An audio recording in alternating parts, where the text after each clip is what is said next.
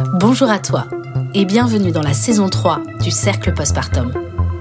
Je suis Anne-Charlotte Schmitt et dans le Cercle, je te parle du postpartum, la période qui suit l'accouchement avec mon expertise, ma sincérité et surtout sans langue de bois.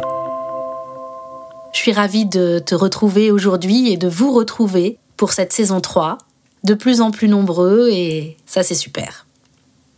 Pour commencer cette euh, saison 3, un épisode euh, qui me tenait à cœur et pour lequel j'ai eu la chance d'interviewer et de beaucoup échanger avec Gilles Vaquier de la Baume, expert en parentalité, qui a créé l'atelier du futur papa.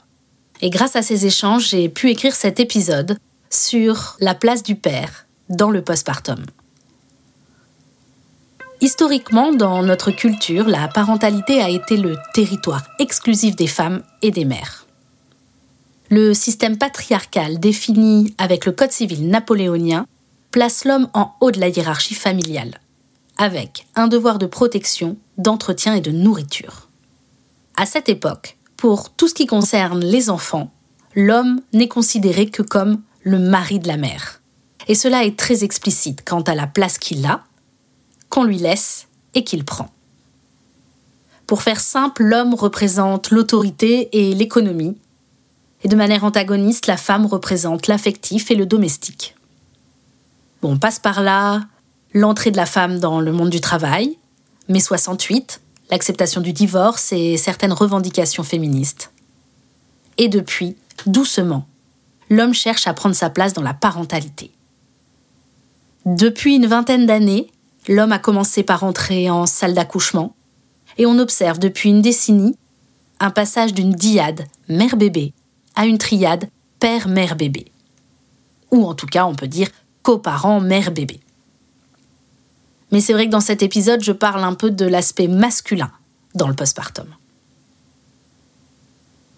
Et c'est petit à petit qu'on observe un changement qui a débuté par une participation aux soins pour tendre à présent vers un réel coéquipier. Alors certes, ce n'est pas encore le cas de tous les futurs pères, mais comme toujours, je pense que par l'information et la sensibilisation, on contribue à changer et à améliorer les choses. Souvent, on parle du rôle d'accompagnant, du coparent du père, mais encore rarement de l'expérience en elle-même qu'est le devenir coparent, le devenir père. Je pense que tout parent partage les mêmes besoins, être informé, soutenu et reconnu. Pour écrire cet épisode et me placer au plus près du ressenti d'un jeune père, je me suis appuyée sur Gilles Vaquier de la Baume, qui a créé il y a dix ans une formation spéciale pour les futurs papas, l'atelier du jeune papa. S'il rencontre un tel succès avec cet atelier, c'est parce qu'il répond à un besoin et une attente pour tous ces hommes qui s'interrogent sur la parentalité. Alors oui, il existe quelques livres qui traitent du sujet, mais l'offre en présentiel est très rare. Aujourd'hui, je me place dans la peau du futur papa et je parle du postpartum au masculin. Dans le postpartum, le rôle du père est essentiel. En tant que coordinateur, organisateur. Il permet la transition entre deux bulles de vie, qui est la grossesse et la période postnatale.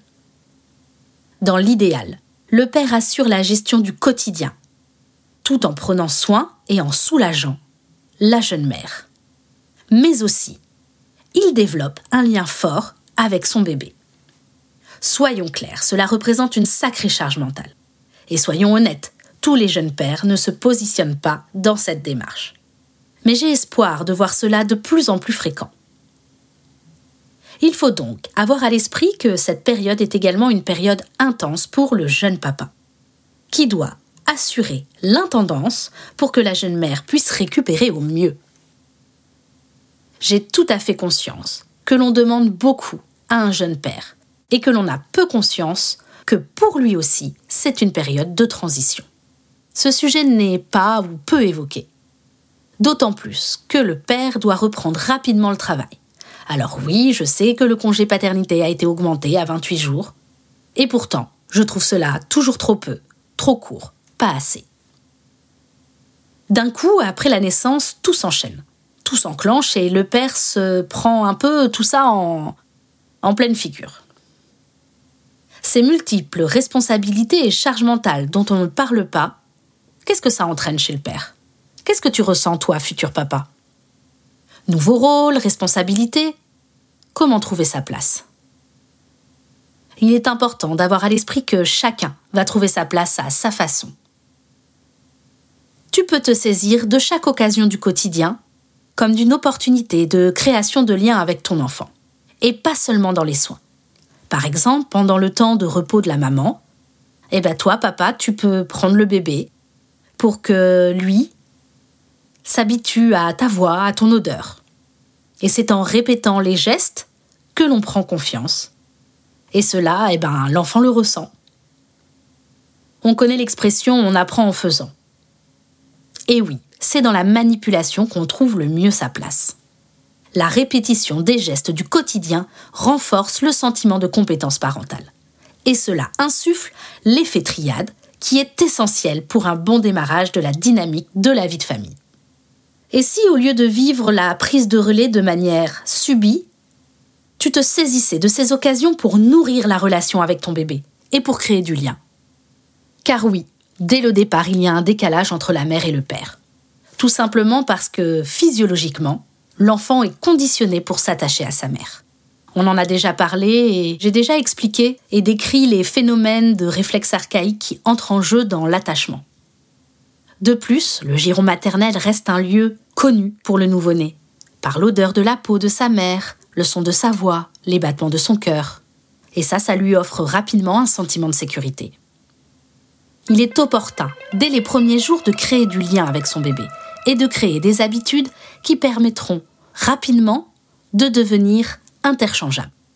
Alors, futur papa, fais-tu partie du grand pourcentage d'hommes qui se disent je vais gérer au fil de l'eau et j'y vais au feeling Ou es-tu déjà dans l'anticipation de ton rôle de père pour sortir du apprendre par l'erreur Gilles Vaquier de la Baume positionne la première catégorie d'hommes dans une catégorie plus à risque, de se laisser surprendre et submerger par l'arrivée de l'enfant. Te poses-tu des questions sur tes attentes en tant que futur papa? Si tu écoutes ce podcast, c'est peut-être qu'on t'a orienté vers le cercle postpartum. C'est peut-être pour t'aider à te poser des questions. Mon credo, si tu ne le connais pas, c'est une bonne information pour une bonne préparation. Encore une quantité importante de futurs papas ne s'inscrivent pas dans une réelle préparation à la parentalité. Pourtant, il existe une réelle attente de ne pas reproduire les schémas du passé et de créer de nouveaux mécanismes comportementaux avec une forte valeur ajoutée pour la mère et le bébé. Il y a une réelle envie d'investir sa famille.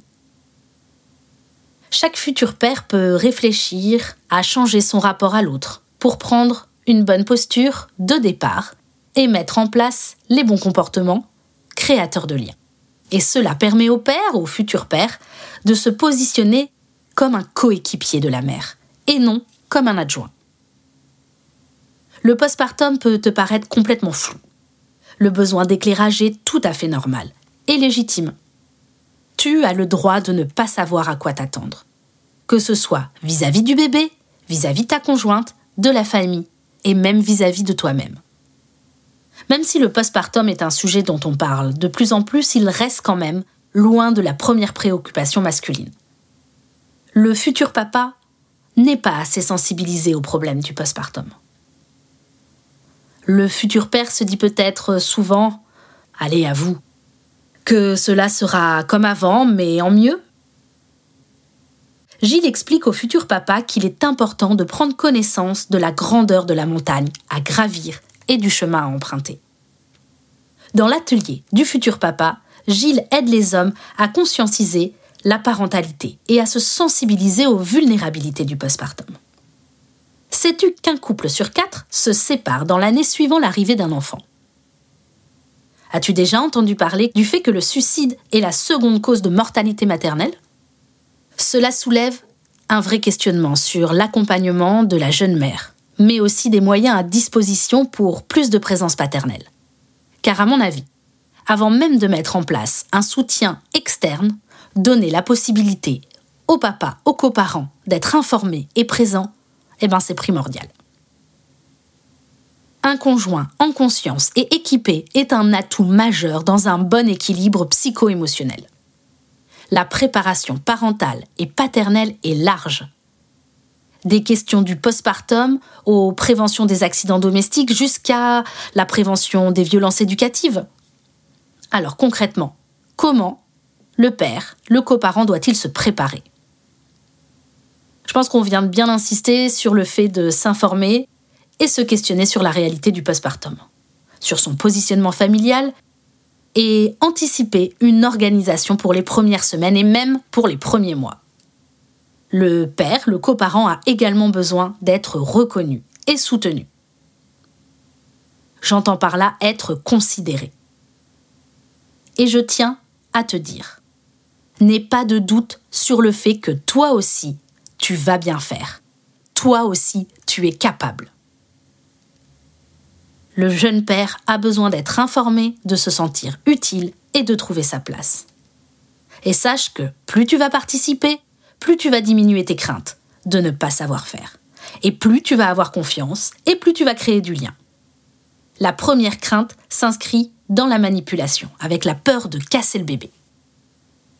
Dans l'atelier du futur papa de Gilles Vauquier de la Baume, tu trouveras deux options la formation de deux heures orientée sur les gestes pratico-pratiques pour les enfants de 0 à 6 mois. Et la méthode Papa Expert sur une journée complète pour parler de l'enfant de 0 à 6 ans. Avec préparation du postpartum, éducation positive, développement de l'enfant, méthode d'éveil, entre autres. Gilles est également présent dans certaines maternités et mairies parisiennes. Gilles est présent à Paris et en Île-de-France. Il a également une antenne à Bordeaux, en Provence, dans le Vaucluse, pour l'atelier du futur papa.